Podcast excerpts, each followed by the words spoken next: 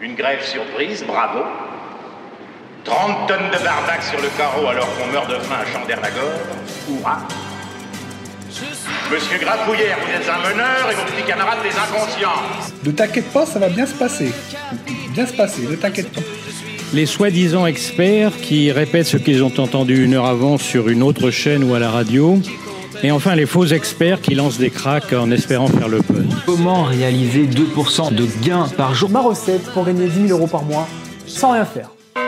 La finance, on aime bien, mais il y a des trucs qui nous dérangent. Salut Amandine, bonjour à toutes et à tous. Salut Jean-Christophe. Je t'ai coupé là, tu voulais dire quelque chose tout. Alors, tout va bien Oui. Bon. Alors quel gâchis Encore une belle occasion ratée de monter au front et de mettre notre métier à l'honneur auprès du grand public. Un fait divers a fait la, la une de Libération au mois d'août. Plusieurs articles de presse s'y sont également consacrés, y compris dans les échos. Euh, il y a eu une mise au point de l'autorité des marchés financiers, une enquête sur France 2 et, et France 2, pardon, pas France, et rien, absolument rien venant de la part de nos métiers et plus spécifiquement des associations censées nous représenter. Alors qu'est-ce qui s'est passé? Mais avant tout une question, Amandine, t'aimes le rap Pas, pas tellement, non? Bon, Parce que je préfère.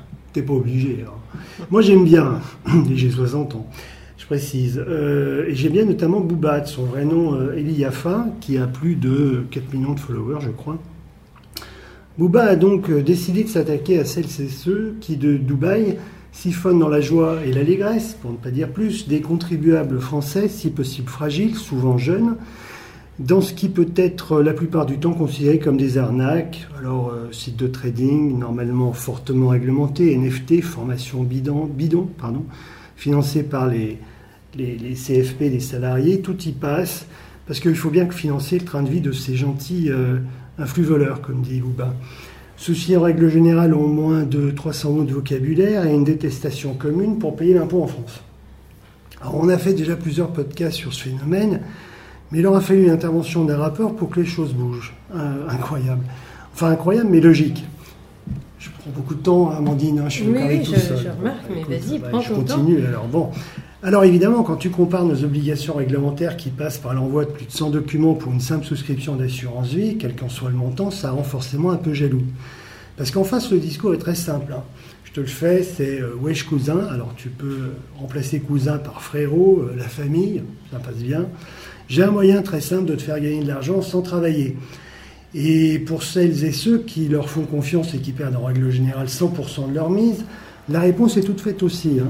Euh, Blata, par exemple, gros vendeur de crypto-monnaies, a un discours bien rodé. Euh, il faut dire que c'est pas bien compliqué.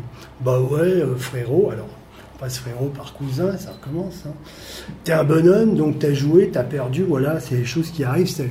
Cool, non Hein C'est cool Bon, moi quand j'entends ça, je sais pas ce que t'en penses, mais j'ai vraiment envie d'aller à Dubaï, comme ça euh, on paye plus d'impôts, on crache au passage sur la France et ses contribuables, on envoie peut-être n'importe quel client avec cinq mots et aucune autorité de tutelle qui va venir par-dessus nous reprocher quoi que ce soit. Au pire, l'autorité marché financier ne nous donnera pas notre certificat de bonne et gentil influenceur. Quant au compte euh, CFP, on se demande où sont les contrôles pour financer de tels pitres, mais visiblement, pour l'instant, aucune sanction.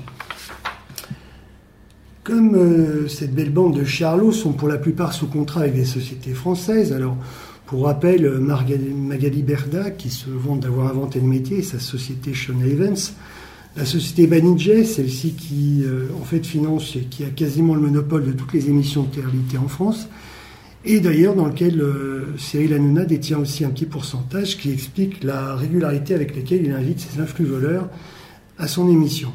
Donc je résume, deux sociétés bien établies en France, promouvant ces escrocs, sachant qu'en plus, euh, tout ce qui concerne notre activité est du domaine du pénal. Et aucun moyen de pression sur celle de la part de l'AMF. C'est quand même dingue. Et que font nos représentants d'associations professionnelles censées réguler notre activité et nous défendre?